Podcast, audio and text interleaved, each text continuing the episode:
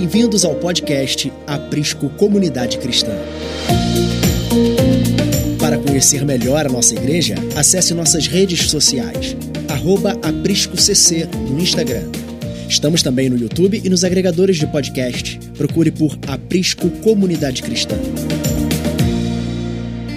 Esperamos que esta pregação edifique a sua vida.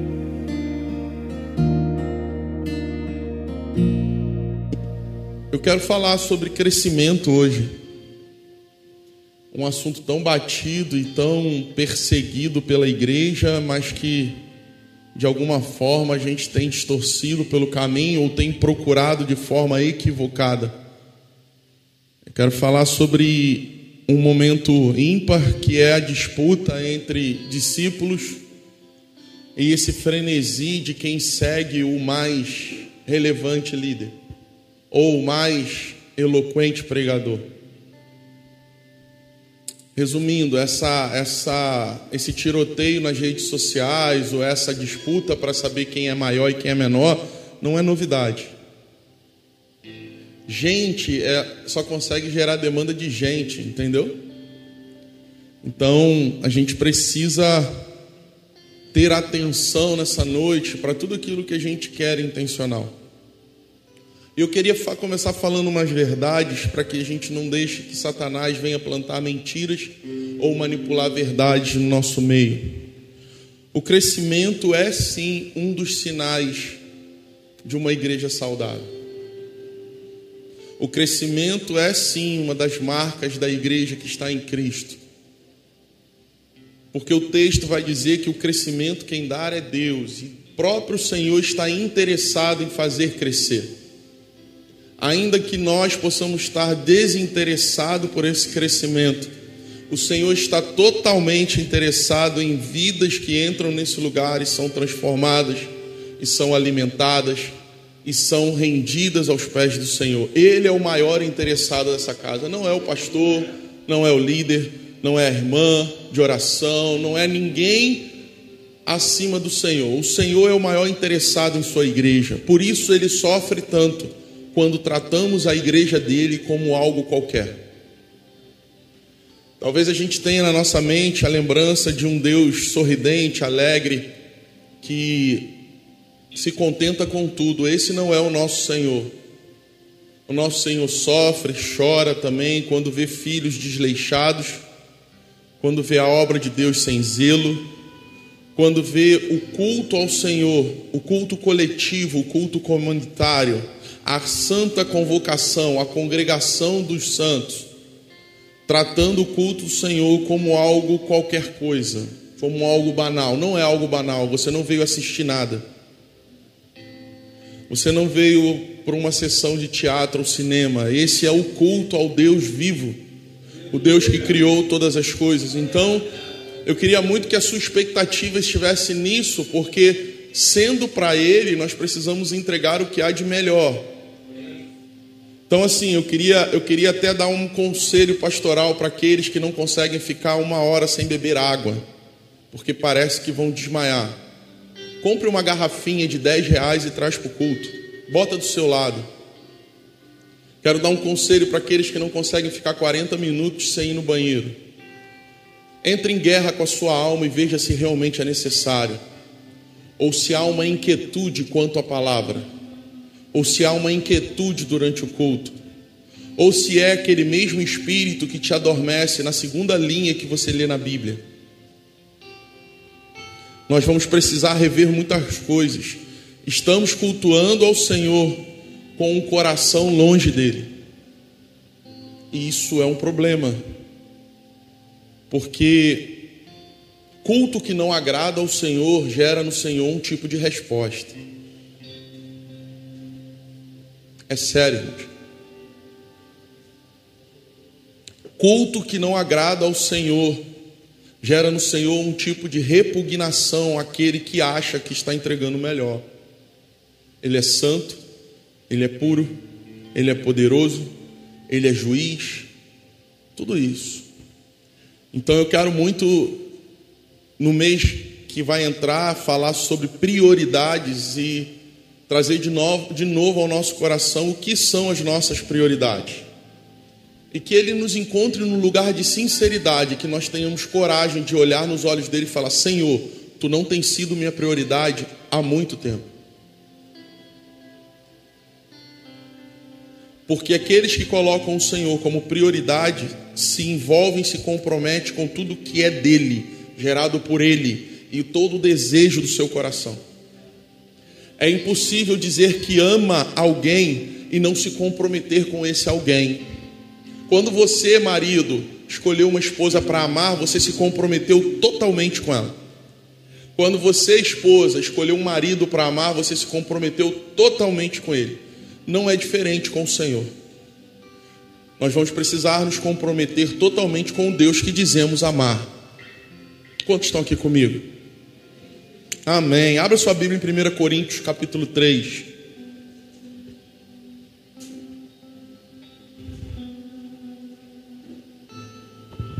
Eu vou dizer porque que o crescimento, ainda que da parte de Deus, gera em mim alguns calafrios.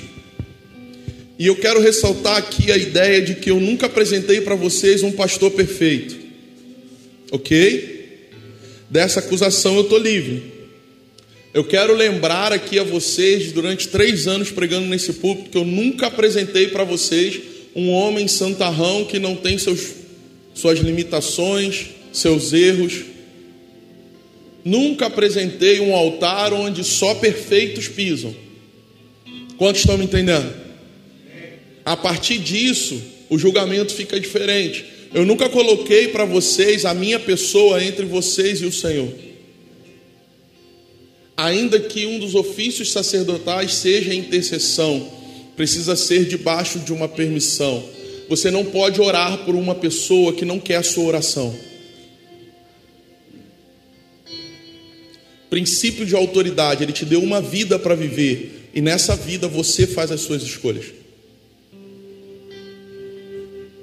Porque chegou um momento na igreja que até pedir oração parece que soa pecado. E nós corremos o risco de caminhar do lado de robôs evangélicos, pessoas extremamente espirituais que não tem problema. Eu não sei pastorear a pessoa perfeita. Eu não aprendi a pastorear a gente perfeita. Eu só aprendi a pastorear no modelo de Jesus, quando ele disse: Eu não vim para os curados. Então, se nessa noite há em nós algum sentimento de que estamos bem, e somos bem resolvidos, santos o bastante, para não precisar de uma oração, eu quero agora orar para que o Espírito Santo te convença de que o mais justo e o mais verdadeiro é pedir oração.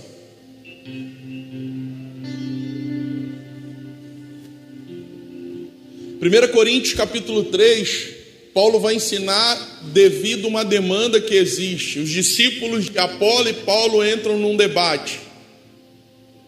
E o debate era simples: achar quem estava seguindo o líder mais eloquente, ou mais famoso, ou mais, sei lá, o mais importante.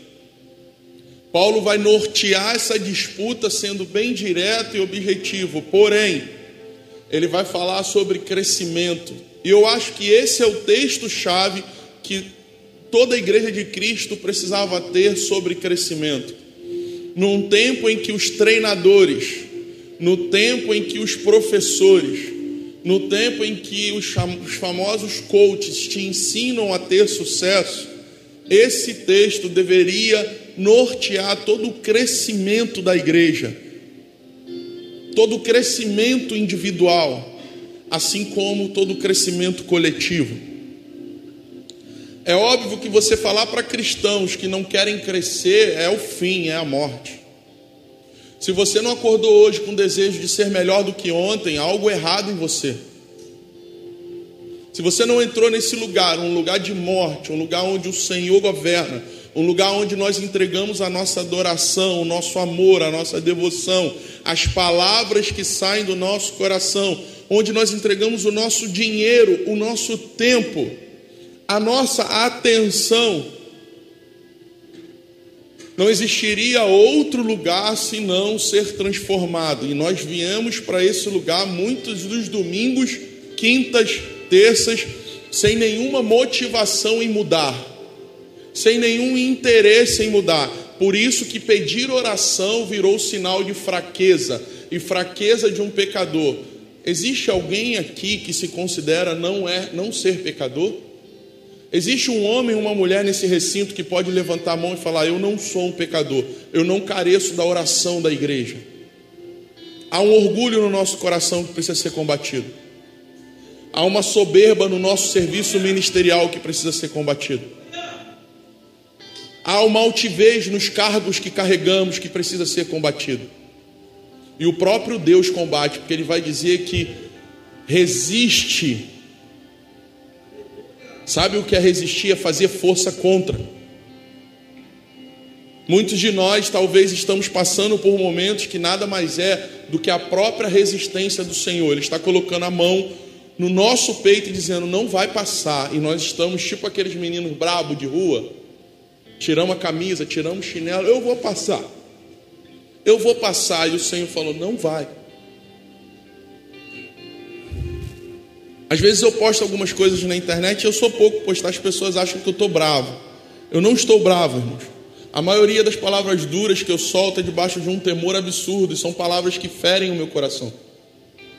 São palavras que norteiam a minha vida, que sempre está me alinhando com o temor. Se nos faltar temor, nós vamos ser qualquer coisa nessa terra, menos a igreja de Cristo. Temor com a presença, temor com a intenção de vir para esse lugar, temor com tudo que está sendo falado e feito aqui, temor com minhas atitudes e meus atos, temor com a minha inconstância e com a minha alma acelerada, temor com o menosprezo que eu faço com o culto ao Senhor. Ou você acha que no momento da oferta, da palavra ou dos anúncios, o Senhor sai daqui e vai no banheiro? Ou ele vai lá fora comer na cantina?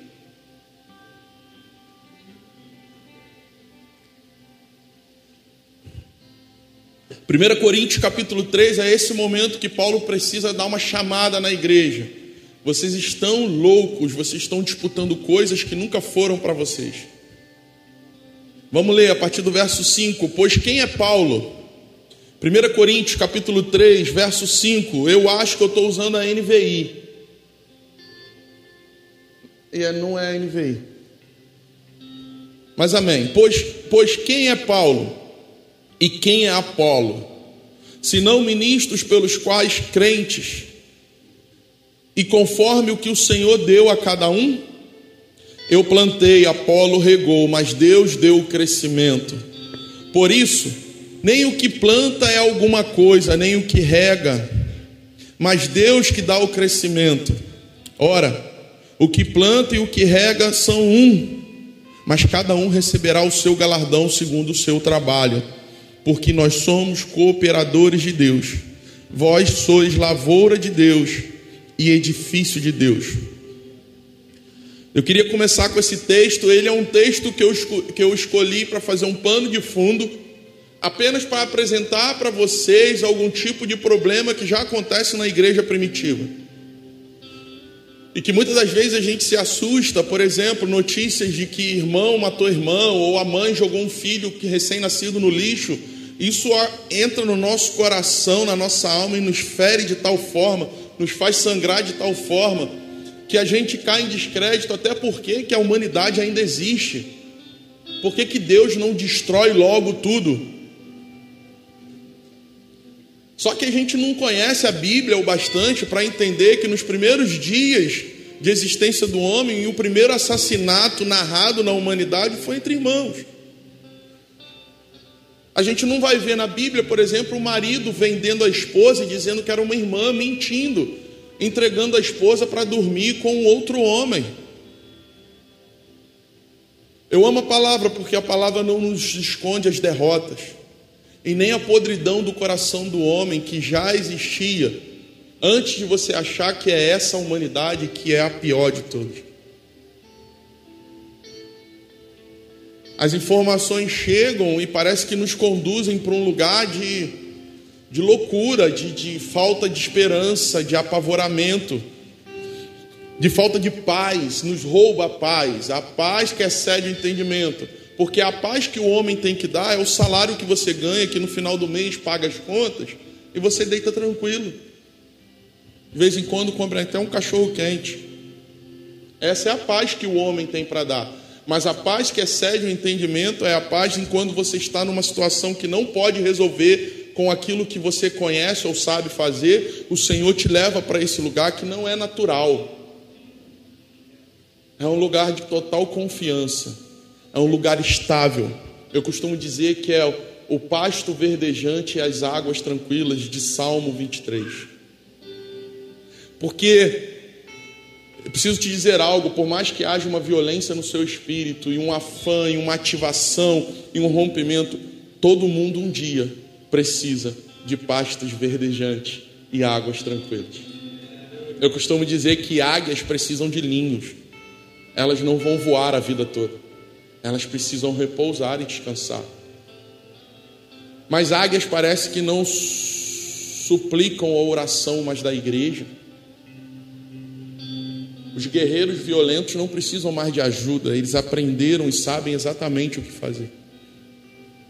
Pedir ajuda no nosso meio virou algo, como eu vou dizer, vergonhoso. E a igreja está indo para esse lugar, cada um resolve a sua vida e ninguém entra na vida de ninguém. E falar de crescimento da igreja, eu vou precisar destrinchar o livro de Atos. E uma da máxima do, do, do livro de Atos era que eles tinham tudo em comum, inclusive as dores, inclusive os problemas, inclusive as falhas. Nós nos tornamos especialistas em esconder falhas. Mas eu quero te dizer nessa noite, elas estão ali. Mais tempo ou menos tempo elas vão aparecer. Porque o Senhor tem interesse em expor a sua humanidade. Porque Ele não quer o mesmo filho e a mesma filha de ontem. Hoje Ele quer melhor. E amanhã Ele quer melhor ainda. Esse é o nosso Pai. Aquele que ama ver o filho crescer e desenvolver, amadurecer se tornar como chamamos ruios. Entenda bem, ah, isso é tremendo. Os filhos ruios são os que mais se abaixam. Filhos ruios não são homens e mulheres autossuficientes, mas são homens e mulheres que entendem exatamente as suas limitações e buscam ajuda. Fala para o seu irmão do lado: ajuda.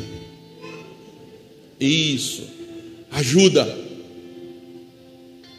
Paulo está nesse momento de crise entre os discípulos, entre Paulo e Apolo. Paulo e Apolo. Eu quero te quebrar aqui um paradigma, aqui um sofisma na mente de que Paulo não era de Deus. Perdão, Apolo não era de Deus. A Bíblia vai dizer que Apolo era era oh meu Deus, era tá, vou usar um termo mais comum, excelente no ensino. Apolo era um cara que manuseava e manejava a palavra com sabedoria e com inteligência. Então não é qualquer um. Apolo nunca teve problema de se submeter a Paulo. Tem um momento que Paulo encontra Apolo e o ensino do cara é uma coisa assim, fora do comum. Sabe aquela pessoa que senta com você e te ensina e você aprende? Aí Paulo fala assim para ele: pô, o seu ensino é top demais. Agora cadê o Espírito Santo? E aí Paulo insere ele numa área que ele não domina, a famosa área de desconforto, o lugar onde você não foi treinado, o lugar onde você não sabe o que fazer, não sabe reagir. E só existe uma uma uma ação para filhos maduros que estão em lugares de desconforto. Me ajuda. Filhos maduros porque os imaturos vão ficar batendo cabeça tentando achar a solução. Agora à tarde, 6h40, estava saindo da casa do irmão Fabiano e Regiane. Meu pastor me ligou e falou que você tem um culto abençoado hoje. Eu já não devo falar com ele umas três semanas. E eu falei para ele: ora por mim, meu pastor. Eu careço. Pedir ajuda, biblicamente, sempre foi algo honroso. Sempre foi uma atitude de filho e filha que se abaixa. Muitos de nós não pedimos mais ajudas porque o orgulho nos tomou de tal forma que nós não aceitamos ouvir onde erramos. E quando nos é apontado o erro, nós temos os argumentos que são enormes.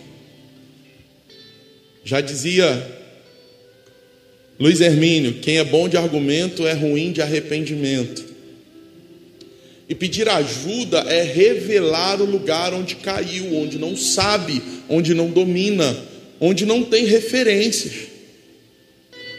E isso nunca foi pecado.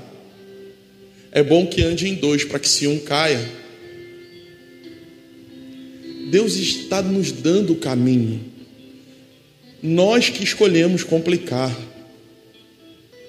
E falar de crescimento num tempo de métodos e fórmulas né? Quem quer crescer sua rede social? Tem todo o mecanismo, não é isso? Tem os gatilhos, tem o, o, o modelo, tem o horário. Irmãos, que preço alto o Instagram está cobrando da nossa vida, hein? Cara. Não, pastor, Instagram é de graça, você acha? Acha mesmo? Um dia antes de sair de férias, dez dias, eu deletei do meu celular Instagram e Face. Aí tu fala assim: ah, porque você é santarrão? Não, porque eu fiquei com medo de pecar. Eu fiquei com medo, porque eu sabia que se eu visse aquele, sabe aquele ícone vermelho, rosa, sei lá meio como é que é, eu ia gastar tempo precioso que eu podia ter com as minhas filhas naquele ícone.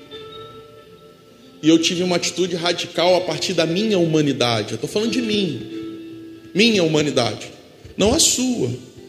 Se você é bem resolvido, segue viagem a minha humanidade se revelou diante de mim e eu falei: eu preciso fazer algo. É o que muitos de nós nessa noite deveria fazer: reconhecer a humanidade e pedir ajuda. Então, eu tiro algumas lições desse texto e nós vamos falar de crescimento, amém? Eu quero nortear, porque os textos que eu separei vai falar muito sobre o crescimento da igreja primitiva, o crescimento da igreja nos seus primeiros passos. Mas eu queria que o tempo todo a sua mente fizesse um paralelo com a sua vida.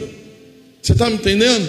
O tempo todo sua mente funcionasse assim: caramba, isso aconteceu, a igreja cresceu, eu também posso crescer na minha vida com o Senhor, na minha vida com a minha esposa, na minha vida com meus filhos, na minha vida com os meus amigos, na minha vida com os meus irmãos, se eu fizer isso.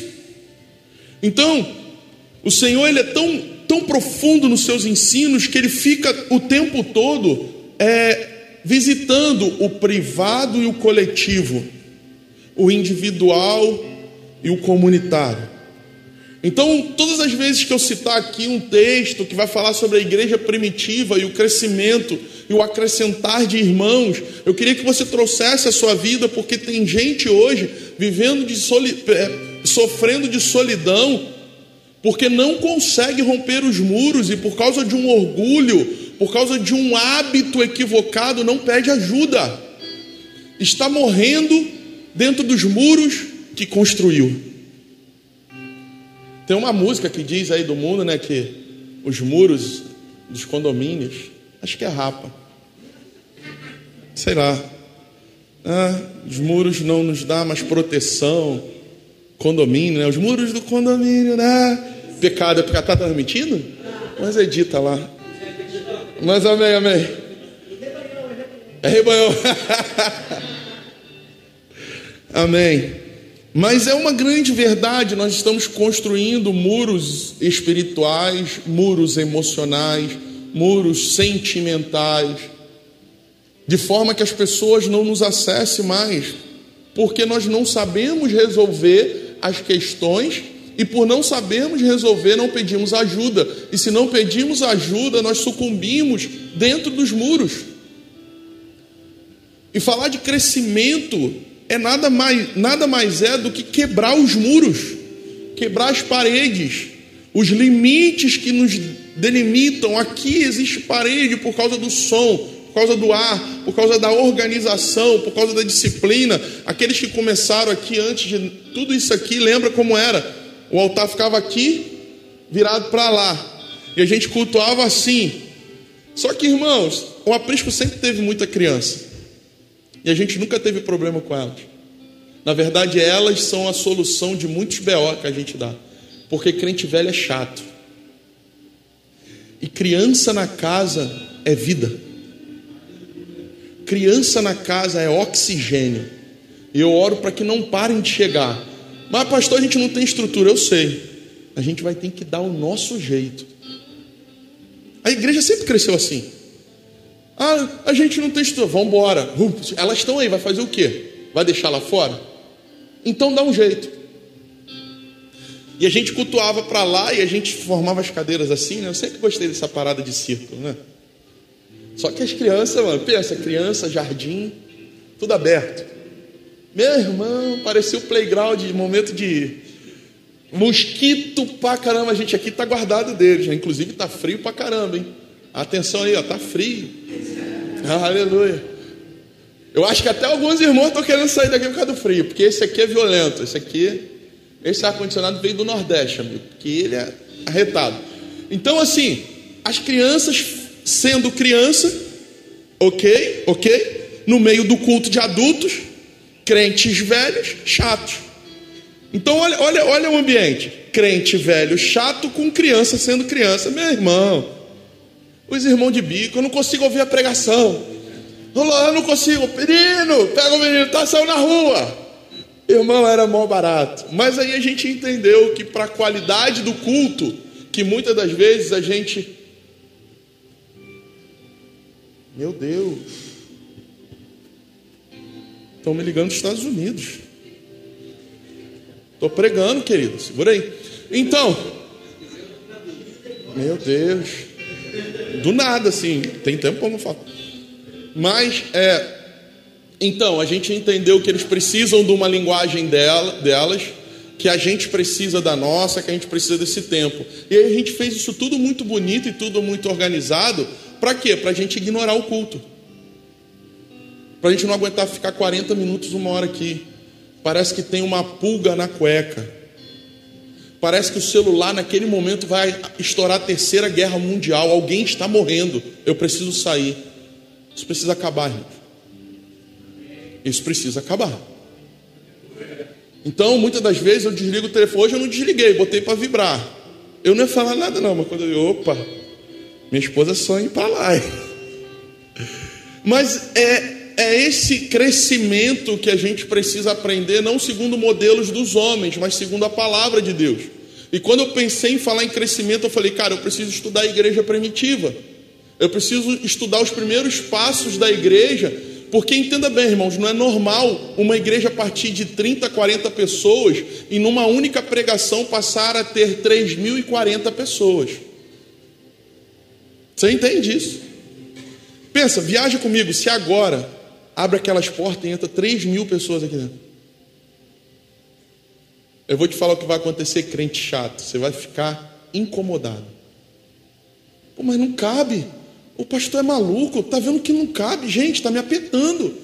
Não tem espaço nessa casa. É assim. Primeiro fica maravilhado, igual o povo no deserto. O maná caiu do céu. Oh, glória! Uh! O segundo momento, eu não aguento mais esse maná.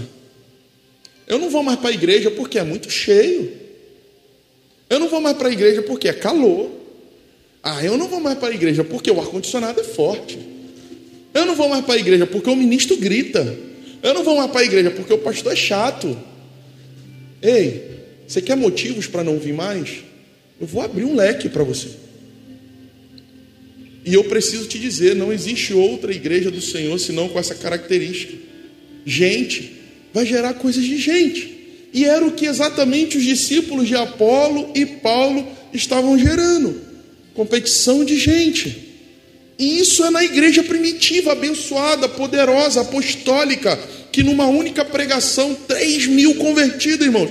Eu nunca tive essa experiência. Deve ser uma coisa muito, muito de Deus. Você fazer o apelo e ver uma multidão vindo aqui. Pensa, filho, 3 mil almas. Meu Deus, eu não sei nem o que falar. Fala, Senhor, fala aí alguma coisa. Então essas demandas sempre existiram na igreja primitiva, mas sempre existiu homens de Deus que tiveram lucidez no Senhor para nortear o caminho. Então, quando se fala de crescimento, a gente precisa negar alguns modelos humanos, porque o que Deus está querendo fazer no Aprisco ou em qualquer outra igreja, porque o Aprisco nunca foi a última Coca-Cola do deserto e nunca será o último pacote da última bolacha do pacote. Mas o que Deus quer fazer aqui é para cá, é para esse povo que se chama você. É para esse lugar, é para esse momento, é para esse tempo e vai ser do jeito dele. Então a gente precisa estudar a igreja primitiva, mas não na forma como fazia, mas na essência. A essência não muda. Talvez o formato, a dinâmica, o jeito, mas a essência, aqueles que são da música sabem que a música daqui é diferente. É diferente. Tem gente que fica aborrecido com isso. Mas no outro ministério deu certo. Eu quero te dizer o quantos por cento eu estou interessado com outro ministério que deu certo. Zero por cento. Eu preciso achar o nosso lugar no Senhor. Porque eu não sou papagaio de pirata. Eu nunca fui, nunca serei homens que vão ambicionar o que outros alcançaram e copiar para chegar no mesmo lugar. Eu sei exatamente que o Senhor tem algo para nós. Porque a gente é especial? Não, porque nós temos uma identidade.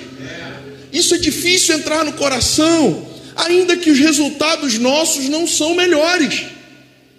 Ainda que os resultados que nós alcançamos não sejam o deles. É o nosso.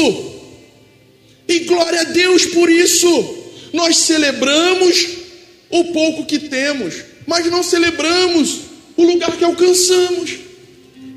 Paulo está dizendo exatamente isso nessa obra. O que planta e o que rega é igual.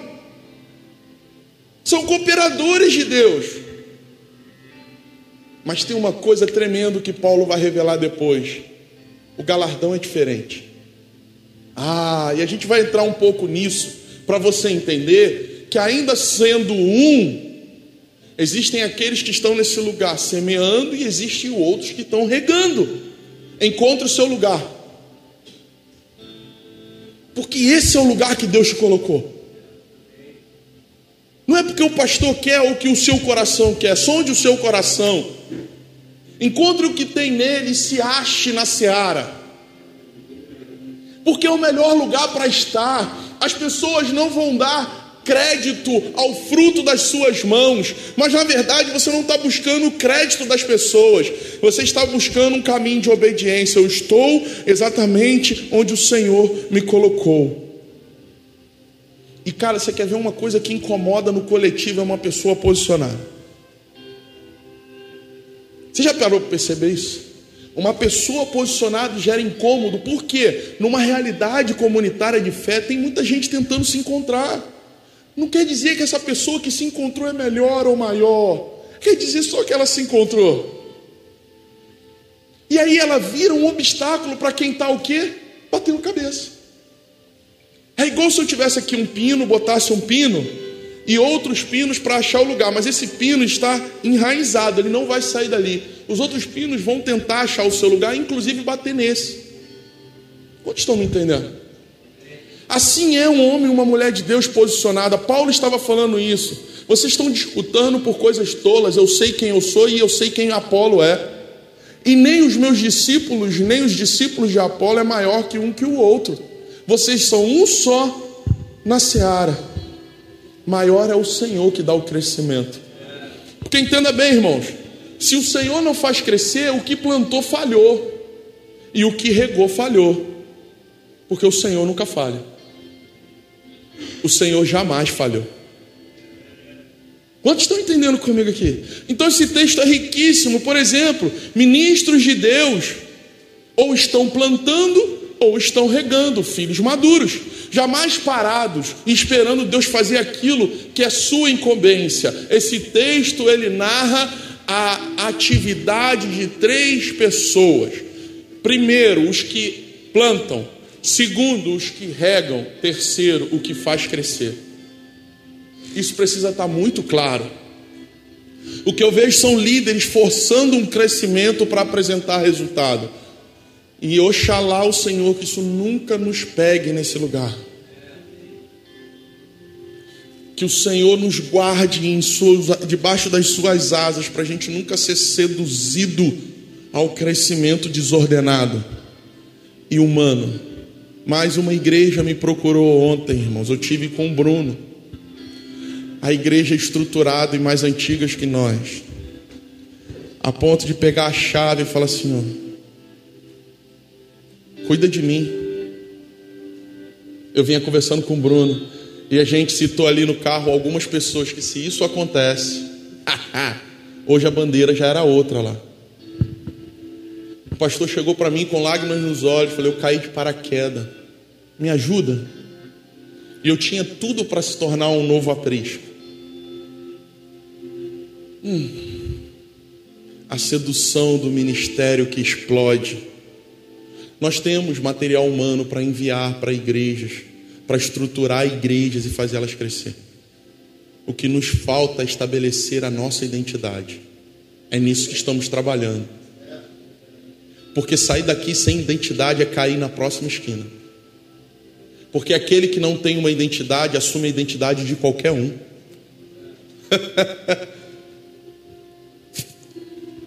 Paulo estava dizendo isso. Não importa se fui eu que discipulei ou foi Apolo, o fato é que vocês trabalham para o mesmo Senhor. E bom, na verdade, de tudo é Ele, não vocês. Para isso a gente vai precisar olhar para a igreja e falar assim: ah, então o irmão que planta e o irmão que rega, eles estão cooperando para uma mesma obra, eles estão juntos, ombro a ombro, lutando, sofrendo, buscando, chorando, tentando melhorar dia após dia, vindo para esse lugar, desejoso em ver o crescimento de Deus, não os seus. Ah, como eu sonho em ver o crescimento de Deus. Porque se o crescimento de Deus alcançar essa casa, derrubar essas paredes, é só um detalhe. Eu faço isso em três horas. Porque derrubar sempre é mais fácil que construir. Outra dinâmica da igreja. Muitos destruidores e poucos construtores. E aí a gente tem uma, um desequilíbrio. E eu estou falando disso de espiritual. Gente usando a Bíblia para destruir pessoas. Gente usando as suas razões para imputar sobre o outro o pecado e esfregar na cara. Deixa eu te falar, no mundo a gente diz assim, ó, não se pisa em, ca em cachorro morto trazendo para um linguajar espiritual. Não é bom tocar num filho e numa filha de Deus, ainda que ele tenha errado, ainda que ela tenha errado. A exortação precisa gerar vida e não apenas declarar a morte. Não mate ninguém que você não tenha disposição de contribuir para trazer de volta a vida.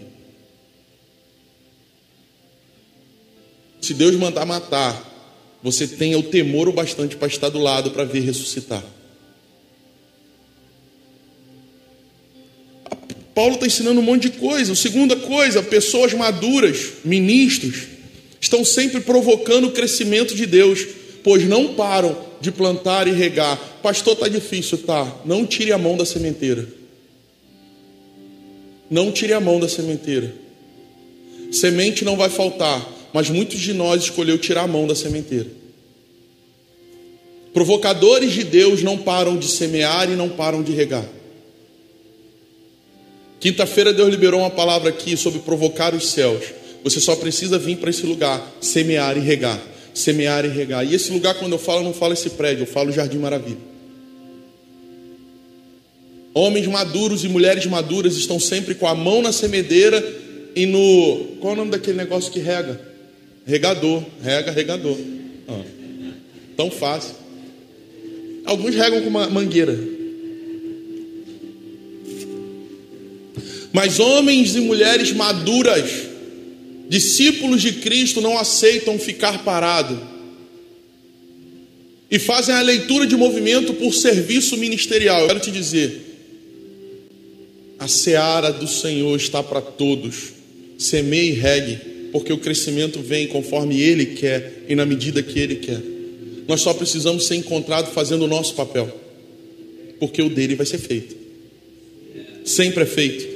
No verso 7, Paulo enfatiza para entregar a honra apenas a Deus. Mas no verso 8 ele ensina que existe uma premiação, galardão, tanto para quem planta quanto para quem rega. E mais, ele ensina que por estarem envolvidos na mesma missão, com funções diferentes, eles são um, mas que a recompensa é específica para cada função.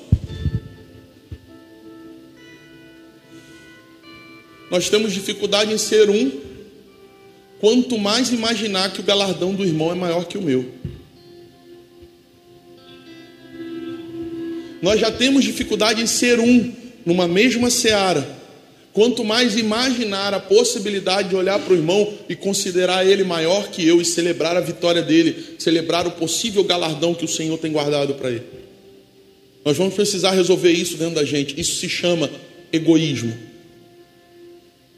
que vem de um egocentrismo e que faz você pensar que é o, o centro do universo. Eu quero falar uma palavra libertadora na sua vida você não é o centro do universo, o centro do universo é Jesus. Ele traz equilíbrio para todo o universo. Então saia desse lugar, porque ele nunca te colocou lá. O fato dele te amar não quer dizer que ele se agrada do jeito que está. Peça ajuda. Peça ajuda. Provoque os céus revelando a sua humanidade e pedindo ajuda. Porque se você entrar numa de plantar e regar sozinho, você vai entrar num contexto de tratamento de Deus isolado. E eu quero te dizer algo: o hospital de Deus se, se, se configura quando estamos aqui. O Senhor não está interessado em levantar médicos particulares, até porque muitas das nossas feridas foram geradas na comunidade e só podem ser curadas na comunidade. Essa é a vida do corpo. Paulo está ensinando isso para os discípulos. Para com essa briga ridícula, mesquinha. Acordem, a seara tem dono e só ele pode fazer crescer. Pare de buscar os retornos e os resultados das suas mãos. Se ele não fizer crescer, é porque há problema na semeadura e no regar. Olhe para dentro, veja o que há de errado, peça ajuda. Peça ajuda. Vamos começar. Atos 2, 46, 47. Se a gente conseguir uma projeção, eu nem vou fazer você abrir a Bíblia, porque vai ser muitos textos, todos em Atos. A gente vai dar uma, uma passeada na igreja primitiva. Atos 2, 46, 47. Consegue jogar aí para mim? Almeida corrigida e fiel. Aí pegou pesado. Nem sei se tem isso lá, coitado. Que isso, Aleluia, verso 46: E perseverando unânimes todos os dias no templo, e partindo o pão em casa, comiam juntos com alegria e singeleza de coração. Eu não vou ler mais o versículo 46, porque nas três versões que eu vou usar é a mesma coisa. Agora eu quero enfatizar o versículo 47. Bota o 47 para mim louvando a Deus e caindo na graça de todo o povo. Fala com o irmão do lado aí, caindo na graça. Agora muda a versão e vai para Almeida Revista e Atualizada. Ah, essa não tem não. Não, já foi para NVI, tá pulando. Almeida Revista Atualizada, tem? Louva, acho que essa aí é. Essa aí, ó. Vamos lá. Louvando a Deus e contando com a simpatia do povo. Fala com o irmão do lado, simpatia. Então, na corrigida, caindo na graça. Na revista, simpatia. Agora ela não vai ter. Versão da Bíblia judaica. Duvido. Ah, eu sabia. Eu vou te falar o que a Bíblia judaica diz. Louvando a Deus e tendo o respeito de todas as pessoas. Fala com o irmão do lado respeito. Quem não se dá o respeito não pode cobrar.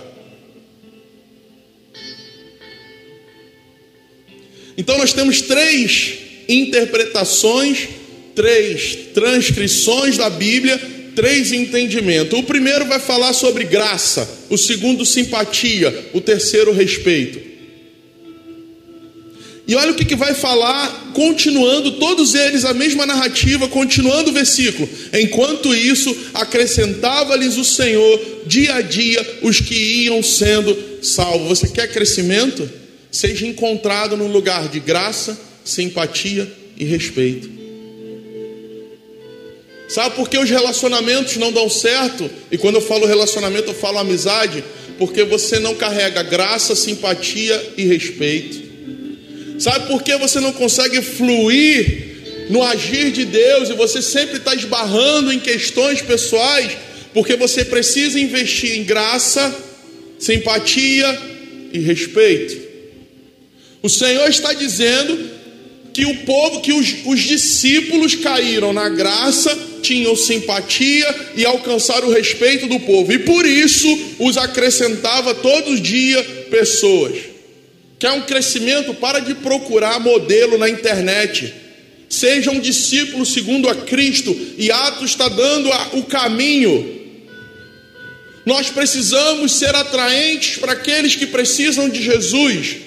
Nós precisamos pregar o evangelho da reconciliação. Nós precisamos de menos acusação e mais amor.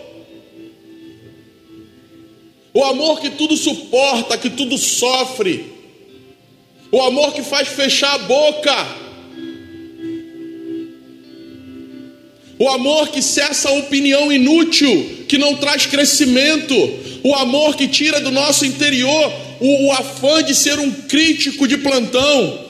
O Senhor não precisa de críticos quanto à sua obra, Ele precisa de irmãos que tenham a simpatia do povo, a graça do povo e o respeito do povo. Sabe que Jardim Maravilha precisa? De irmãos que habitam no aprisco e que falam em nome de Jesus que sejam simpáticos, graciosos e respeitosos. Sabe o que Deus está fazendo? Ele quer quebrar os muros que você criou e deu várias desculpas para ele. Eu poderia enumerar um, monte de nome de muro que nós criamos e que nós falamos assim para Jesus: Ah, eu nasci assim, vou morrer assim. Eu quero te dizer, ele é um carpinteiro. Pau que nasce torto com Cristo não morre torto. Aleluia! Uh! Nós precisamos entender que tipo de crescimento que nós queremos. Vocês querem uma apostila? Vocês querem uma, um mês aprendendo sobre crescimento explosivo? Vocês querem alugar o galpão mais top, 20 mil reais de aluguel e botar 5 mil pessoas dentro? Eu quero te dizer, você já perguntou se Deus quer isso? A Bíblia vai falar sobre um crescimento saudável a partir de homens e mulheres maduras. E depois eu vou revelar um outro problema da maturidade. A tal maturidade que, que é tão buscada por nós. Eu quero te dizer: maduros que não frutificam estão com problema. Porque amadurecer e não crescer é deformação.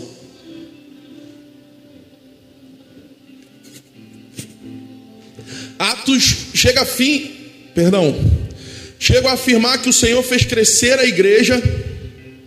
Aleluia que tinha no seu povo a graça, a simpatia e o respeito, e esse é uma das chaves para o crescimento saudável. Olha aqui para mim, ó.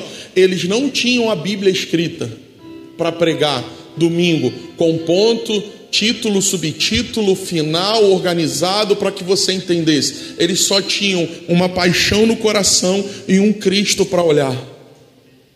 Sabe qual era a ênfase da pregação dos apóstolos para que a igreja crescesse desse jeito? 3 mil almas, 5 mil almas, 2 mil almas. Sabe como é que é o crescimento explosivo? Eles pregavam, eles contavam as histórias de Jesus. Eles revelavam ao mundo quem foi Jesus. Eles revelavam ao mundo o que Jesus fez, uma pregação 100% cristocêntrica. Qual era o centro da pregação da igreja primitiva? Cristo. Jesus. Eles não falavam sobre modelo, eles tiveram problema com organização, foi quando apareceram os primeiros diáconos. Eles não estavam preparados para essas 3 mil, 5 mil pessoas. Eles não tinham estrutura, eles não tinham prédio, eles não tinham som, mas eles tinham uma pregação cristocêntrica. Eles alimentavam o povo com Jesus. Nós precisamos resolver que crescimento nós queremos, porque aí fora tem modelos, aí fora tem métodos que vai nos fazer crescer explosivamente. É, se, se existe uma coisa que tem o potencial de nos matar, se chama crescimento. Mas eu já saí dessa vibe de negar o crescimento ou ficar fazendo muita resistência. Eu já falei com o Senhor, Senhor, tá aí. Mas eu não vou ser bobo de chegar para o Senhor com uma mentira e falar que eu estou bem resolvidão com o crescimento.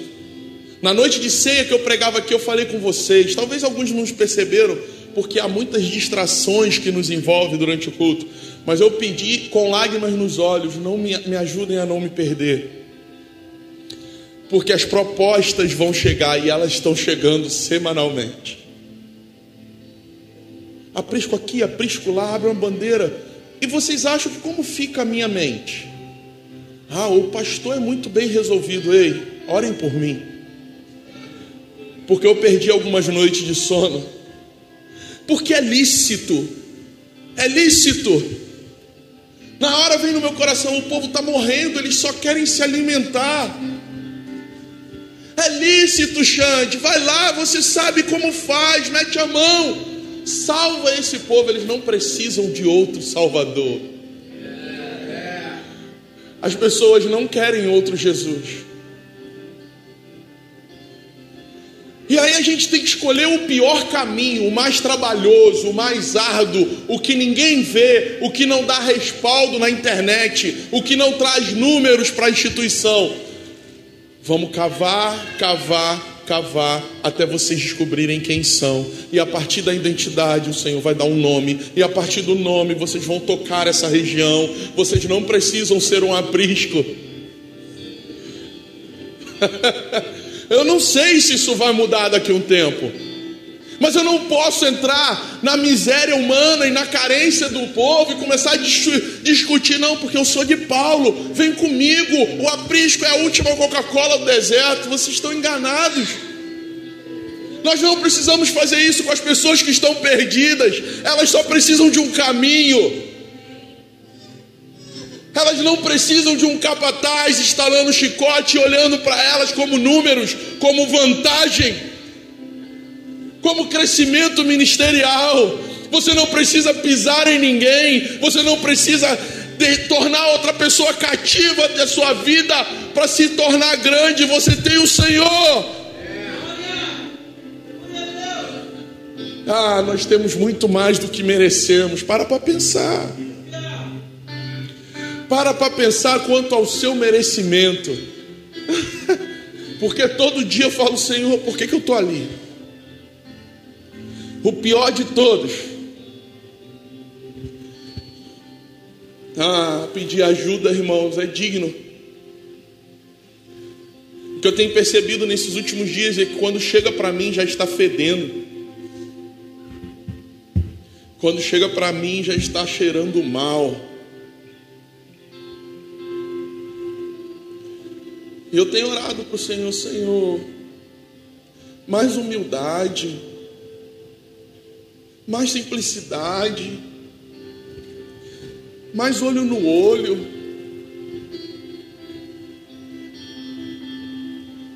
Ó, o Senhor sabe os BOs que você ainda administra, já administra. Ele te colocou numa escola e foi ele que te capacitou. Agora ele também sabe os que você não administra. Para de mentir para ele, pede ajuda.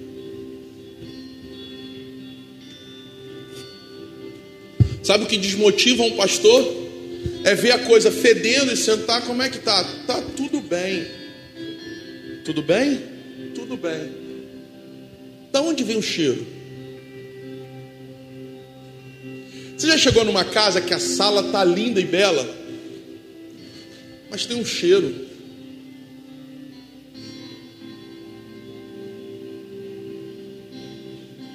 Paulo está falando para os discípulos: para com essa besteira.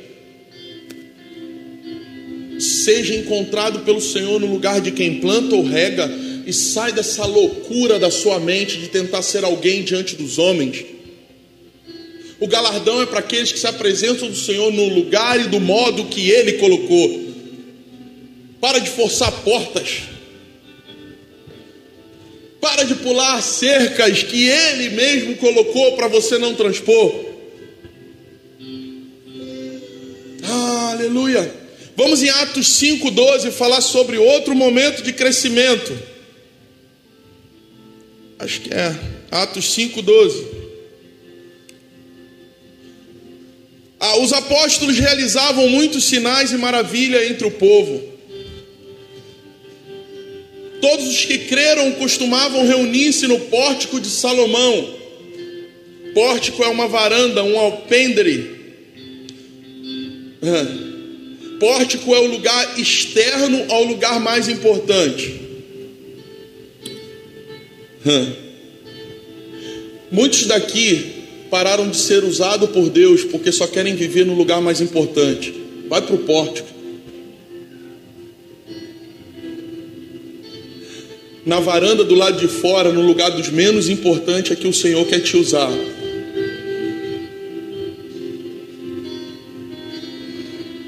Em número cada vez maior, homens e mulheres criam no Senhor e lhes eram acrescentados. Deixa eu te dizer uma coisa: o Senhor ainda é poderoso para fazer milagres e prodígios. Onde foi que deixamos isso? Oramos pelos enfermos, cheios de plano B. Oramos pelos endemoniados, cheios de resposta teológica. Eu oro para que o Senhor te exponha ao ridículo a ponto de você ter que falar da sua fragilidade. E uma das grandes fragilidades de um cristão é a falta de fé. a falta de fé. Sem fé é impossível. Deixa o pastor orar e chama o líder. No pórtico, os oficiais não estão, quem está lá é gente comum, gente simples. No pórtico, não tem os importantes, os dos cargos, eles estão lá dentro. Mas a Bíblia vai dizer que o povo se reunia nos pórticos, no pórtico de Salomão, e os milagres aconteciam e todo dia se agregava pessoas aqui. Escute uma coisa: existem milagres que o Senhor quer te tirar das quatro paredes para fazer você ver de novo. Talvez a gente seja muito ruim de testemunho. Talvez já haja na gente um orgulho de que testemunhar é querer aparecer, mas o testemunho é uma das maiores pregações do Evangelho. Testemunhar o poder de Deus não deveria ser uma vergonha no nosso meio. Nós precisamos voltar com os testemunhos. Muitos de nós já presenciamos o milagre de Deus e isso não muda mais a nossa vida. A Bíblia está dizendo que através da vida dos discípulos, milagres e prodígios acontecia. O Deus que curava ainda cura e vai continuar curando. O Deus que fez, faz e fará. Ele é poderoso para fazer muito mais do que a sua mente infértil pode pensar ou imaginar. Mas para isso nós estamos, temos que estar no lugar de semear ou regar. Porque não estamos semeando e nem regando, o Senhor não nos usa mais. É assim. é assim. Porque o Senhor não usa desocupados. E quando eu falo desocupado, eu não estou falando das suas três jornadas de trabalho. o Senhor não usa desocupados da sua seara. Ou você tem que ser encontrado plantando ou regando. Quantos estão me entendendo nessa noite aqui? Palavra dura, né, irmãos? Mas é crescimento para a igreja. É o crescimento que nós precisamos ambicionar. O crescimento que Paulo vai norteando. O crescimento que a igreja primitiva foi vivendo. Um crescimento de pessoas maduras que escolhem não parar na maturidade e frutificar. Um fruto que não cresce, ele fica muito maduro e apodrece. O amadurecimento precisa vir seguido de frutificação.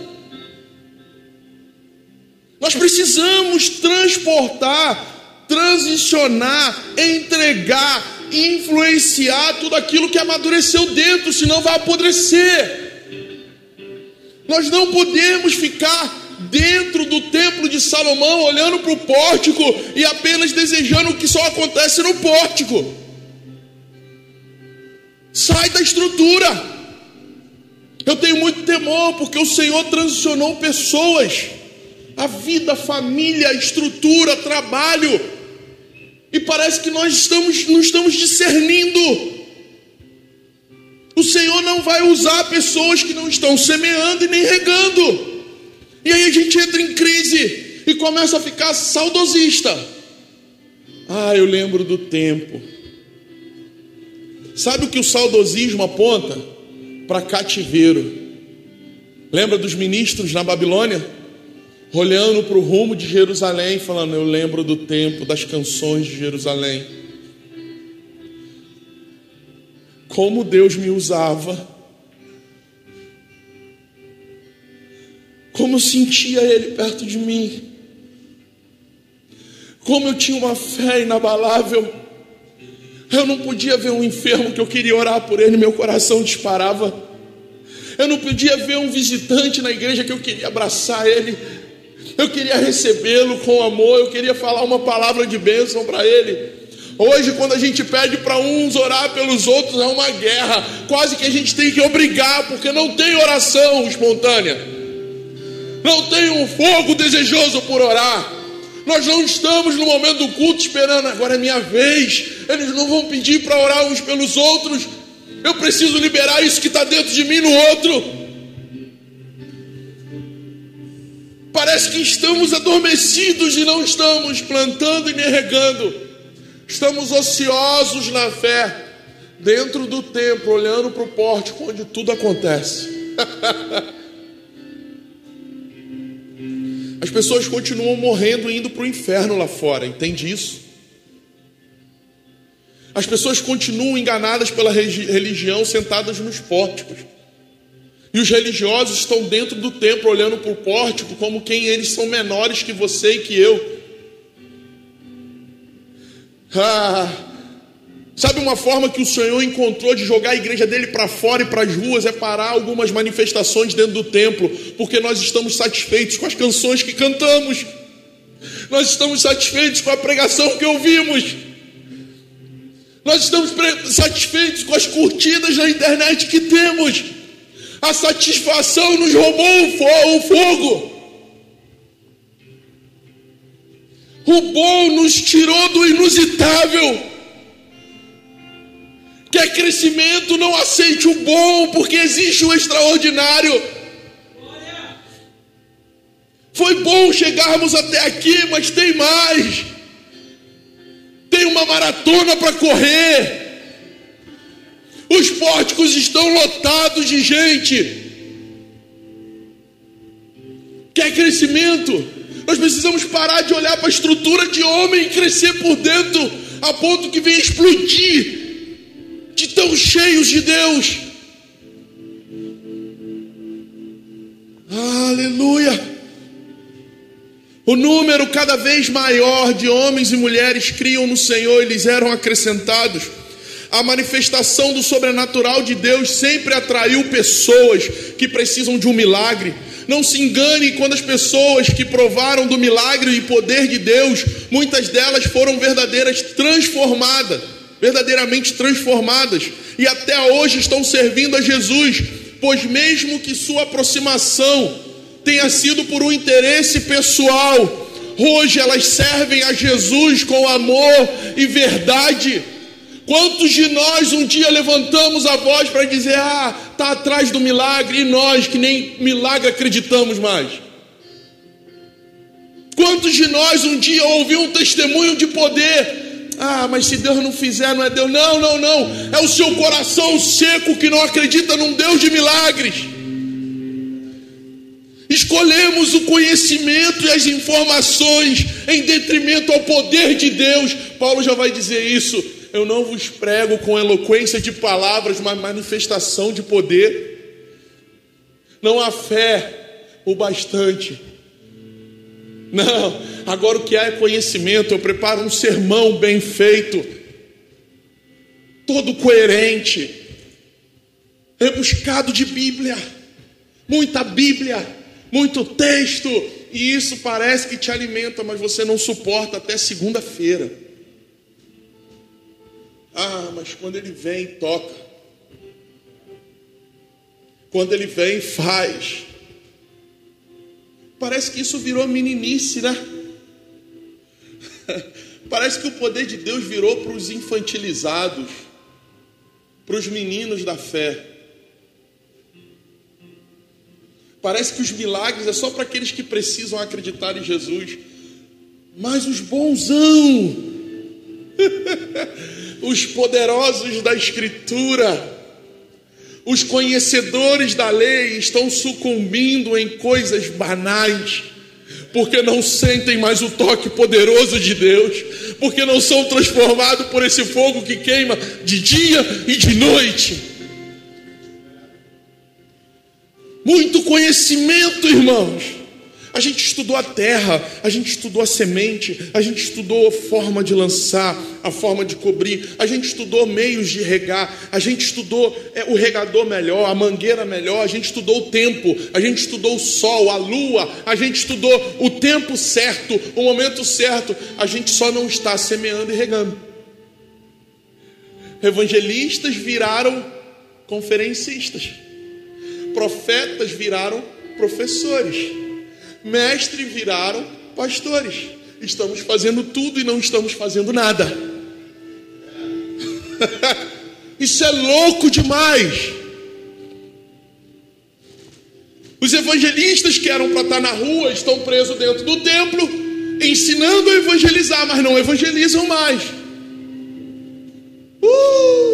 Os profetas que deveriam estar enfiados dentro de Deus, trazendo uma palavra diretiva, agora estão dentro da igreja ensinando a profetizar. Os pastores que tinham que estar chorando com os que choram, sorrindo com os que se alegram, que deveriam estar cuidando da humanidade das pessoas, estão agora pregando nos púlpitos famosos para milhões e milhões de pessoas. Me explica como um pastor que prega seis eventos por semana em estados diferentes, tem tempo para pastorear. Em nome de Jesus, me revela isso, porque eu não aprendi.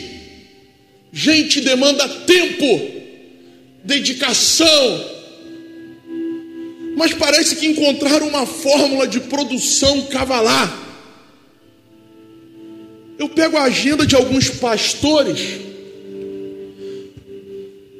Segunda no Rio, terça em São Paulo, quarta em Brasília, quinta em Goiás, sexta no Nordeste. Quando? Quando?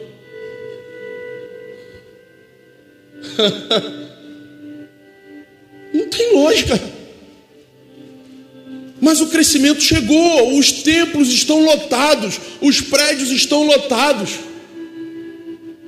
Não nos encontramos mais no lugar que Deus nos colocou. O que nos seduz agora é o que fomos conquistados. Rei, hey, o crescimento de Deus pode roubar o seu coração.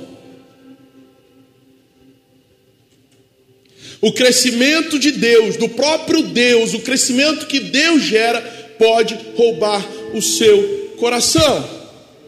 Então, cuidado com a oração ministerial que você faz de crescer e ser relevante. Porque existem pessoas caindo no crescimento de Deus, porque foi o próprio Deus que fez crescer. Mas não guardou o coração, porque ainda existem pessoas atrás do que Deus faz. E essas pessoas que estão atrás do que Deus faz seduzem seu coração e o meu. Se quer, se existe alguém que faz propostas sedutoras, são ovelhas quando têm os seus problemas sanados. Você pega, por exemplo, você vai numa igreja como eu fui, que está passando um momento dificílimo, entregando as chaves, e você fala: Não, não, eu não quero a chave. Você vai, não, porque a gente tem tantos membros, a gente tem aqui o patrimônio, a gente tem, a gente não sabe fazer, é, é, eu caí de paraquedas, me jogaram aqui, a pessoa foi embora. O que, que a gente faz? Vamos descobrir juntos. Aí eu tenho que falar. Bruno estava lá comigo, eu falei assim: eu não estou interessado na sua igreja, nem no seu patrimônio, nem no seu prédio. Eu estou preocupado com o seu coração. Porque se eu conseguir pastorear seu coração, pastor, a igreja vai estar bem. Se eu conseguir pastorear o seu coração, presbítero, a igreja está bem. Porque vocês vão encontrar no Senhor uma forma. Mas para isso vocês precisam estar tá vivo. Defunto não semeia e nem rega. crescimento, crescimento, crescimento. Nós queremos o crescimento. Que crescimento, irmãos? O crescimento que vai nos custar tudo. Tudo. O crescimento que vai bater na tua porta meia-noite pedindo ajuda e você vai dizer não porque tem que trabalhar. Cuidado com o que pede. Cuidado com o que ora. Traz o crescimento, o crescimento que vai roubar as suas noites belas de sono. O crescimento que vai tirar muita da sua diversão e seu lazer. Que crescimento nós estamos buscando? O crescimento que vai fazer você remanejar toda a sua família em prol do reino, em prol desse crescimento que é o Senhor que dá. Quais as nossas orações? Eu fico vendo assim, a música é uma coisa que que revela muita Eu gosto da música na igreja. Talvez seja por isso que eu não larguei ainda. Eu gosto muito da música, sabe por quê, irmão? Se a gente joga aqui 100 mil de equipamento, você não entendeu que você vai para a parede e você vai ter que dar uma resposta. Agora, qual a disposição do seu coração? Aí a gente joga 100 mil de equipamento aqui e você fala assim: Não, ele só quer a minha adoração. O que estamos orando?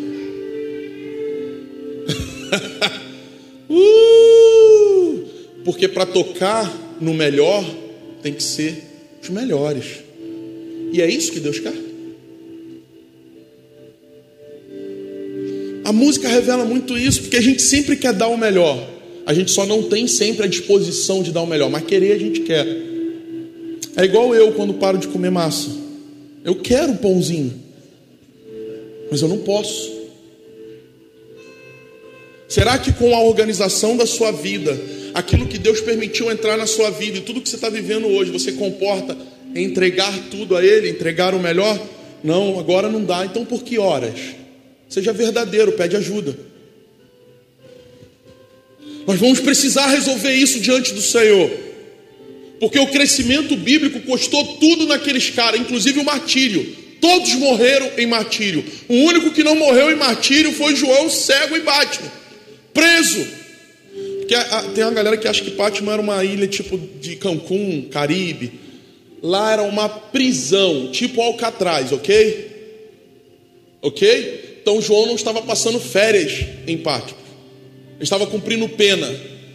E eu não conheço prisioneiro que fica tomando sol na praia, comendo peixe, sabe Deus mais o que? O crescimento da igreja primitiva custou a vida de todos os discípulos, todos os apóstolos.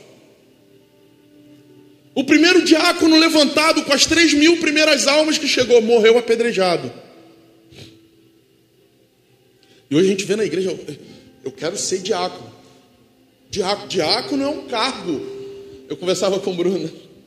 Meu Deus, eu cheguei na igreja e falei, qual, qual, qual é o seu, o seu quadro eclesiástico? Porque às vezes bate o congregacional, né? Eu lembro do meu pastor canta. Você está conversando com o pastor, às vezes tem que, pô, quem que você tem de liderança hoje? Aí nós temos pastores, missionários, evangelistas, diáconos, obreiros, presbíteros. Caramba! Meu Deus! Aí eu fui, né, eu tive uma. É, então. Eu, eu tenho dificuldade com a estrutura do homem, porque a gente não sabe nem a história de como começou e a gente só vai promulgando ou dando segmento. A gente precisa, a gente precisa da Bíblia, a gente precisa da Bíblia.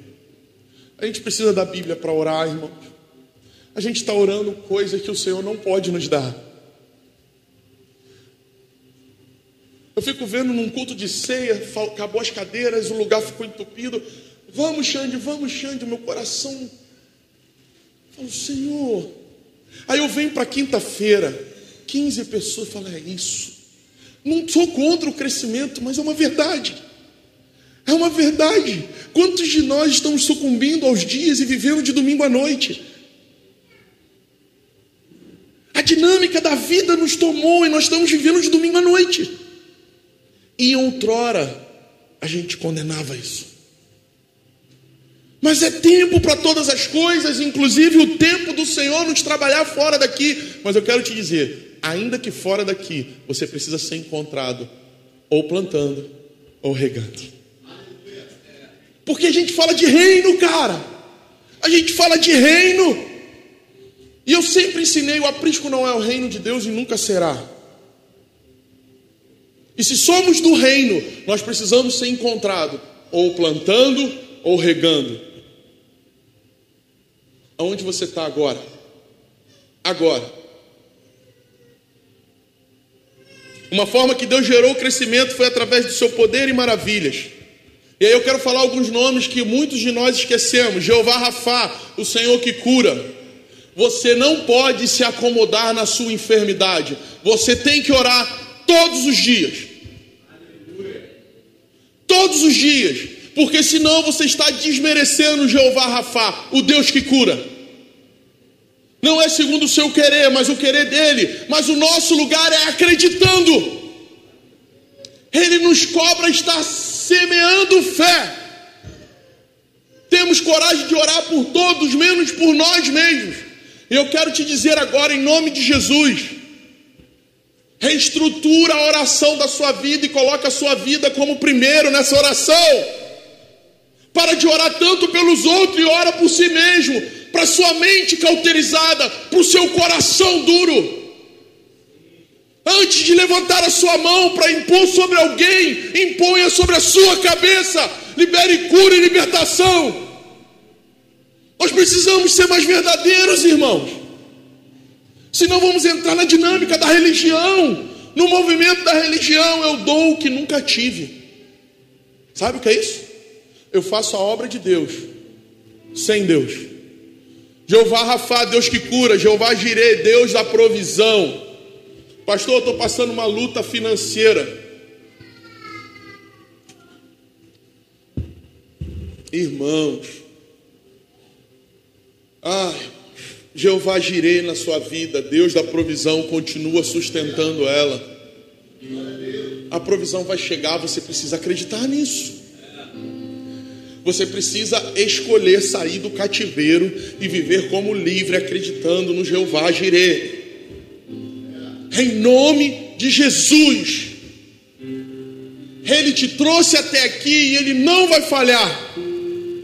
Ele é fiel para completar a boa obra que começou na sua vida, e essas leves e momentâneas tribulações não podem te separar desse amor violento. Jeová Jireh, Jeová Sabaote, o Senhor dos exércitos, Pastor, tem uma vizinha que se levantou contra mim, tem uma fofoqueira, tem um familiar, tem um irmão na igreja. Ele é o Senhor dos exércitos e luta as suas guerras. Ele quer isso. Não é algo que você impõe a Ele. Eu não sei se foi aqui que eu falei, eu acho que foi. Às vezes eu tenho a visão de um, de um Deus Pai, que quando o filho chega chorando em casa, foi eu, foi eu, né? Falei aqui, né? Ele tira a camisa, tira o chinelo, vamos lá, mostra quem te bateu. Saca a parada? Mostra quem te bateu que eu vou dar uma surra nele, tu é meu filho. Irmãos, eu lembro como se fosse hoje. Eu já contei aqui, eu tinha problema com alcoolismo. Aos 16 anos conheci bebida e foi muito rápido. Aos 18, muitas das noites eu não conseguia entrar em casa, meu pai me encontrava na calçada com a chave na mão, mas eu não tinha conseguido abrir o portão. Eu fui conhecer bebida destilada, muito fruto de uma rebelião contra os meus pais, porque eles me obrigaram uma necessidade familiar me obrigou a morar longe deles, aos 16 anos de idade. E aquilo gerou uma revolta. Eu não tinha esse discernimento, eu tenho hoje, mas na época eu conheci o tal do Legião Urbana. Quem já ouviu falar desse grupo aí? Então, minhas noites de final de semana eram regadas a Legião Urbana e muita montila. Muita. Muito. Depois que eu conheci a bebida destilada, a cerveja virou pirulito de criança. E um dia eu entrei debaixo de um ônibus, eu dei PT nos sete carros. Eu pegava o carro e destruía. Já caí de rio, dentro de rio com as rodas para cima. Eu não morri na queda, mas eu ia morrer afogado. Um dia eu cheguei em casa e falei: Eu não aguento mais minha vida. Meu pai, uma das vezes que meu pai foi me resgatar, eu reuni, comecei a botar minha roupa dentro da bolsa. Isso de manhã, sete horas da manhã, quando meu pai foi me resgatar de uma nova batida, entrei debaixo de um ônibus. O, o para-choque traseiro do ônibus parou a dois dedos do meu nariz, assim. O que vocês estão vendo aqui no púlpito é um milagre de Deus. Eu era um adolescente cheio de espinha na cara que não tinha coragem de apresentar trabalho na escola. A esperança, Júnior, vamos embora. Eu era daquele do grupo que enfiava as costas na parede, que se tivesse um buraco eu entrava nele. Nunca tive, nunca tive facilidade de falar em, em grupos assim. Na família eu nunca falava. Às vezes você vê Biazinha quietinha, multiplica por 10, era eu.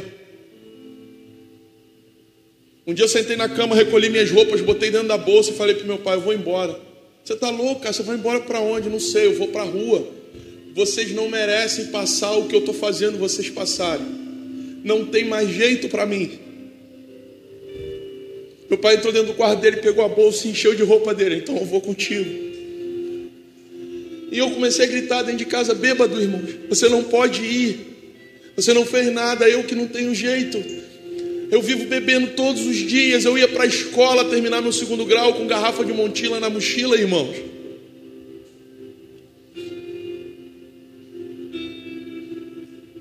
E eu comecei a discutir com meu pai e ele arrumando as coisas dele para sair comigo de casa. Sabe o que é isso? Um coroa de 50 e poucos anos.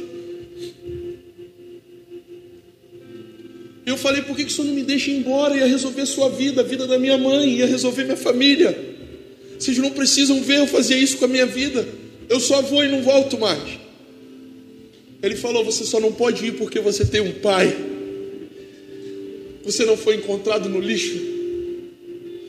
E eu nunca vou abandonar um filho meu. Meu pai falou isso do meu lado. Naquele dia eu entendi que tinha um pai, não importasse a merda que eu fizesse. Eu não sei se você teve uma experiência como essa com seu pai, mas eu quero te dizer, eu nunca tive problema com paternidade, ainda assim eu alimentei uma rebeldia no meu coração porque meu pai me obrigou a ir morar longe dele. Eu amava tanto ele que eu não aceitava que ele fizesse aquilo comigo. Eu só queria ir embora e acabar com a minha vida. Ele falou que o filho dele não sai pelo mundo sem destino. Onde foi que você se sentiu sem pai para ficar procurando coisas que o mundo tem para oferecer ou que a religião tem para oferecer? O maior poder é ser filho, irmãos. O maior poder é ser uma filha amada de Deus. Não pense que Ele não está lutando as suas lutas. Não pense que Ele está dormindo no trono. Ele vai acordar amanhã, na segunda-feira, antes de você, para lutar as suas lutas. Ele vai acordar amanhã, antes que você acordar, e vai preparar o seu dia. Ele não aceita que você entre em brigas sozinho. Você tem um pai. Você não é um órfão nesse mundo.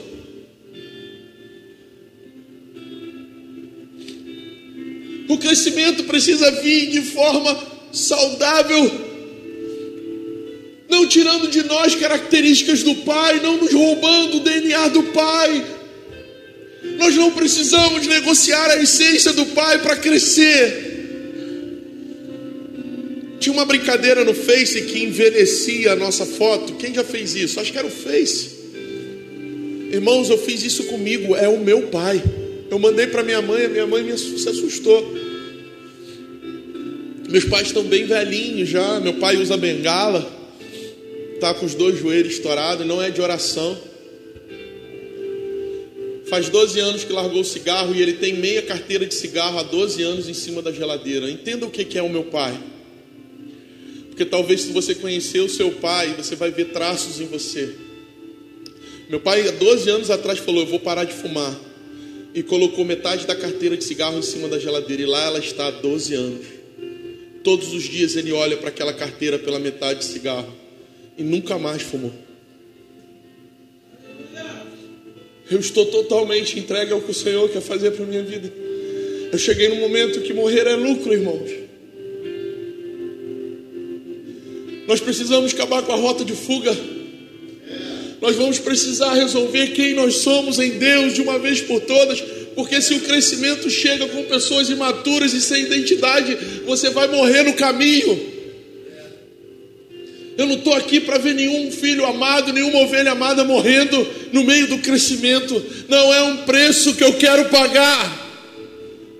E eu falo isso todos os dias para o Senhor. Se é uma casa de cuidado e desenvolvimento, que o crescimento tem que ser com filhos e em família. Xande, não é possível, eu creio, vai fazer o que? Arranca isso do meu coração.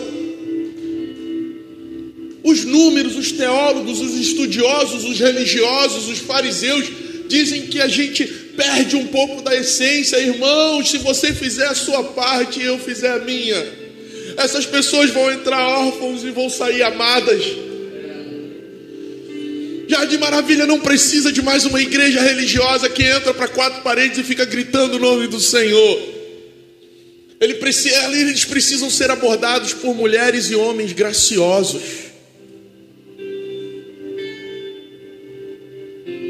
simpático. Sabe quando eu penso, quando eu, eu, eu, eu penso na palavra simpático, sabe o que, que eu imagino? Você em meio à guerra, tiro de todo lado, você cheio de dívida, com um problema na família, brigou com o esposo, você vai entrar para dentro dessas vielas e lamas e você vai olhar para uma pessoa dessa e vai sorrir para ela, um sorriso de Cristo. uh, o sorriso de Cristo quando ele fala assim: Pai, perdoa-os eles não sabem o que fazem. Que, cristianismo nós estamos vivendo, irmãos, que olha para o agressor e deseja o mal para ele, deseja a morte para aquele que nos ofende. Que cristianismo nós estamos vivendo quando eu me afasto daqueles que me perseguem? Vai ter que me abraçar, vai ter que olhar nos meus olhos, vai ter que olhar nos meus olhos. Ah, que o pastor, eu vou. Tá, tá mal com o pastor, vai ter que olhar nos meus olhos, vai ter que ver Cristo, isso é poderoso. É esse tipo de igreja que cresce em Deus. Nós temos mentes criativas aqui. Nós vamos ter logo, vamos ter um monte de coisa que o crescimento, oh, eu gosto desses negócios emperequetados. Já deu para perceber, né? luzinha colorida, só não vai ter fumaça. fumaça é demais para mim. Vai orando. Porque eu ainda sonho em um momento de adoração ver uma fumaça subindo aqui. Talvez depois que isso aconteceu, até agora, agora eu já vi.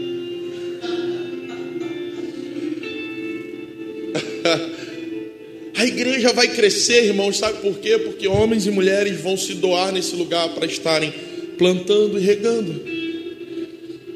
Eu vim no PN terça-feira, 12 pessoas, 13 pessoas, um dia chuvoso, frio. Ai, que essência boa, que lugar bom para estar, que simplicidade gostosa. Onde foi que o crescimento vai nos roubar? Vai na sala de oração, seis pessoas, seis irmãos orando, cinco irmãos orando e clamando ao Senhor. Ah, irmãos, nós não podemos esquecer esses lugares. Quinta-feira pregando aqui para seis, sete pessoas, como se Jesus estivesse sentado aqui, ó. Eu quero te dizer, irmãos, encontre a motivação nele nesse lugar. Senão você vai ficar no meio do caminho. Ninguém vai ficar te dando pirulito para seduzir a sua alma. Acha o Senhor no meio das suas crises e se renda a Ele. Lembro como se fosse hoje, às quintas-feiras, pregando para oito pessoas. E o crescimento? Olhar para vocês é ver um crescimento enorme. Já crescemos. Você não consegue ver isso, não? Hein, Bruno? Crescemos pra caramba, cara. Os cultos agora tem tudo 30, 40 Isso é um crescimento. Quantas vezes pregando quinta-feira eu olhava para trás e, e, era a sensação de que ele estava sentado, olhando e se agradando com tudo que eu entregava de melhor nesse altar. Se você não consegue entregar o seu melhor por questões pequenas, não vai ser com coisas grandes que você vai entregar o melhor. Você não precisa de coisas grandes, só precisa ter um coração grande. Você não precisa de um templo maior com duas mil pessoas te olhando ministrar. Você precisa de um coração rendido, apaixonado por Ele, que encontra Ele no meio da multidão e no meio dos cinco irmãos que vêm no PN ou na oração. Que crescimento nós estamos buscando para esse lugar? Eu preciso de vocês nessa parceria. Sozinho ninguém chega a lugar nenhum. Paulo vai dizer: uns plantam, outros regam o importante é que os dois são um. Fique de pé, eu quero orar pela sua vida.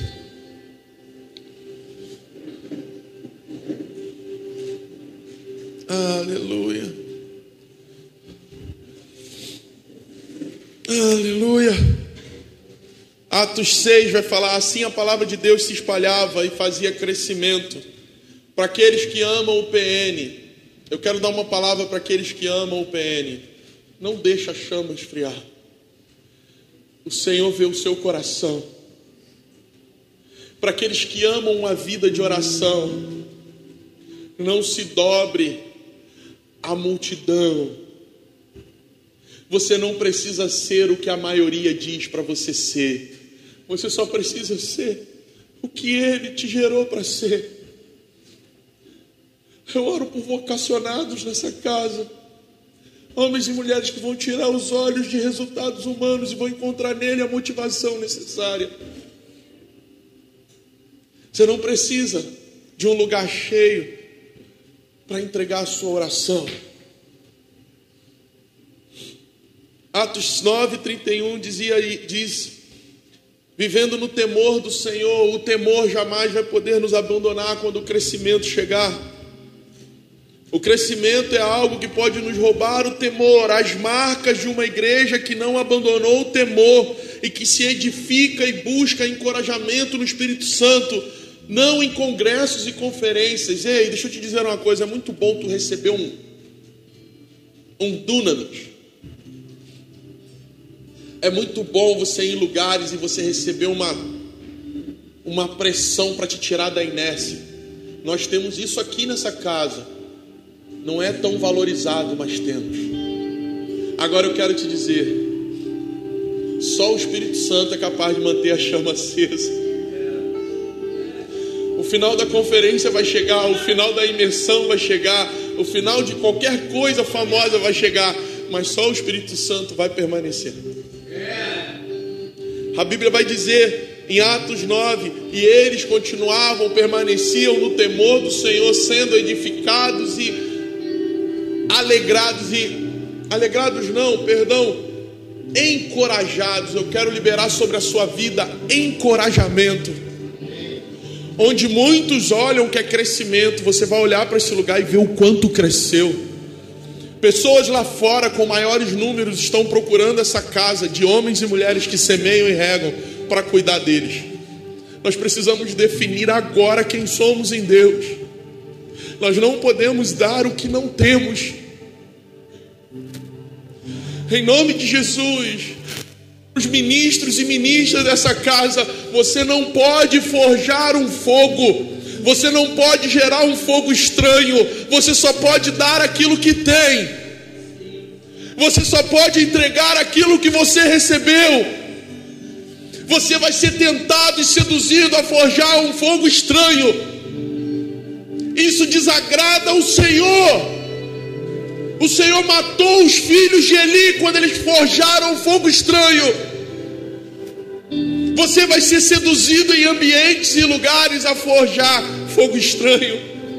Você só pode dar o que um dia recebeu. Você só pode entregar aquilo que tem. E a chama, só quem mantém acesa é o Espírito Santo. Tendo muitas outras características que fundamentaram o crescimento da igreja. Ah, termino com Atos 16, 4, que diz: Nas cidades por onde passavam, transmitiam as decisões tomadas pelos apóstolos e presbíteros de Jerusalém, para que fossem obedecidas. Repete comigo: obedecer é melhor que sacrificar. Assim as igrejas eram fortalecidas na fé e cresciam em número dia a dia. Não há, não há crescimento numa casa que não preza por obediência. Não há crescimento num lugar onde obedecer não é prioridade. Pela desobediência o homem caiu, mas pela obediência o homem foi salvo. Rodamos e rodamos e rodamos e caímos no mesmo lugar, filhos da desobediência e filhos da obediência. Você vai ser empurrado para lugares que não quer ir. Por sacrifício e por obediência. Está chegando o fim do convencimento humano. Precisa ser uma obra do Espírito diária. Você não vai estar pronto porque fez um curso ou um seminário. Você vai estar pronto porque o fogo queima de dia e de noite e os medos que te cercam são quebrados pelo amor verdadeiro. E os medos que te aprisionam são lançados fora pelo amor verdadeiro. Porque o amor, o verdadeiro amor, lança fora, lança fora Homens e mulheres que são encontrados semeando e regando não têm medo, porque sabem por que fazem e para quem fazem. Ah! Eu oro por um batismo de identidade na sua vida. A orfandade da sua história não tem poder sobre o amor de Deus. Ele entrou na sua vida e ele quer transformar o seu destino. Assim como meu pai um dia sentou do meu lado e falou que eu não sairia de casa. O Senhor está dizendo nessa noite: você não está só. Você está preocupado com o que o homem pensa de você. Você tem medo daquilo que as suas mãos não sabem fazer. Eu quero te dizer: o coração de Deus está te chamando para perto. Ele quer te ensinar a fazer coisas que você nunca viu e ouviu. Ele quer revelar aquilo que os seus olhos não viram e os seus ouvidos não ouviram. Mas para isso você vai ter que ser uma verdade. Para isso você vai ter que pedir ajuda. Ah. Assim como não forçamos ou buscamos um crescimento a qualquer custo, amadurecer e não crescer é incompatível. O crescimento quem dá é o Senhor, mas plantar e regar é tarefa nossa. Parados não é a forma como o Senhor deseja encontrar seus ministros. Assim como não podemos tirar a mão do arado, também não podemos tirar a mão da sementeira. O Senhor te chamou para semear. Pare de se esconder. As pessoas continuam morrendo sem Jesus lá fora. Elas continuam indo para o inferno. E você também tem parte dessa responsabilidade. Volte as suas mãos para a sementeira. Você sabe por que ele te chamou.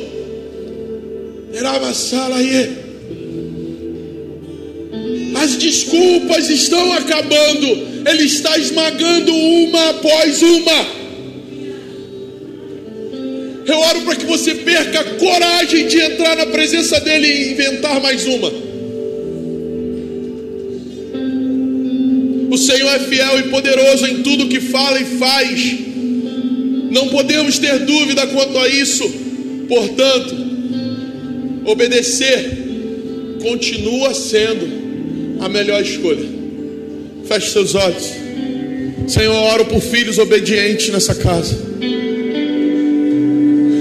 filhos que vão assumir o prejuízo do chamado, filhos que vão assumir o peso da responsabilidade. Eu oro por filhas que não vão tirar a mão do arado e que não vão voltar atrás. Eu oro por uma igreja que não seja seduzida pelo crescimento do homem, mas que cresça em estatura e graça diante de Deus e diante dos homens. Eu oro por um crescimento saudável, cheio de zelo e temor no nosso meio. Restaura o temor no meio da sua igreja e tira os nossos olhos de resultados humanos. Que o todo o crescimento dessa casa seja estabelecido e norteado pelo Senhor. Que homens e mulheres seduzidas ao crescimento tenham as suas mãos encolhidas que se submetam ao crescimento de Deus. Eu oro por semeadores e regadores, de dia e de noite, homens e mulheres que vão entregar a vida no árduo trabalho de semear e regar. Uh! Eu oro para que o Senhor quebre nessa semana o poder de Faraó sobre a igreja dele. Eu quero declarar: deixa o meu povo ir ao deserto orar e adorar.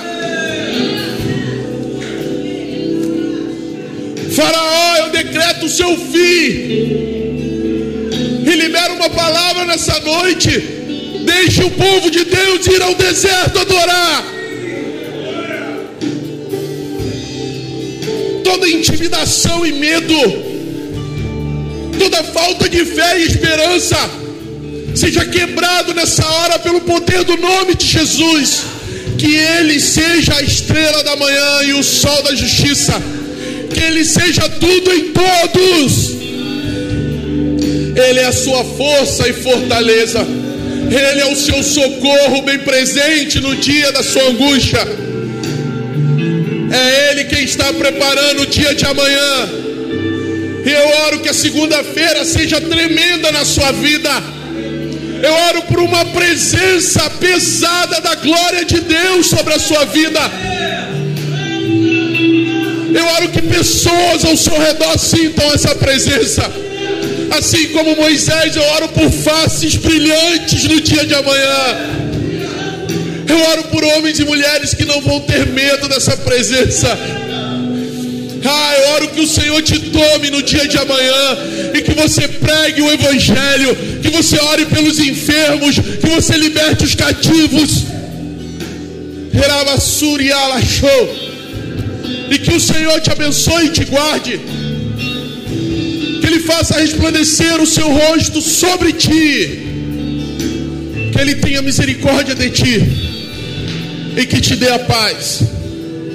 A paz que excede todo entendimento humano e que você saia daqui crendo que as suas guerras é dele também e que o seu pai não te deixa lutar sozinho. Ele está indo contigo para casa, ele vai te visitar nessa madrugada e ele vai estar na sua segunda-feira. Em nome de Jesus, Deus te abençoe. Vá em paz.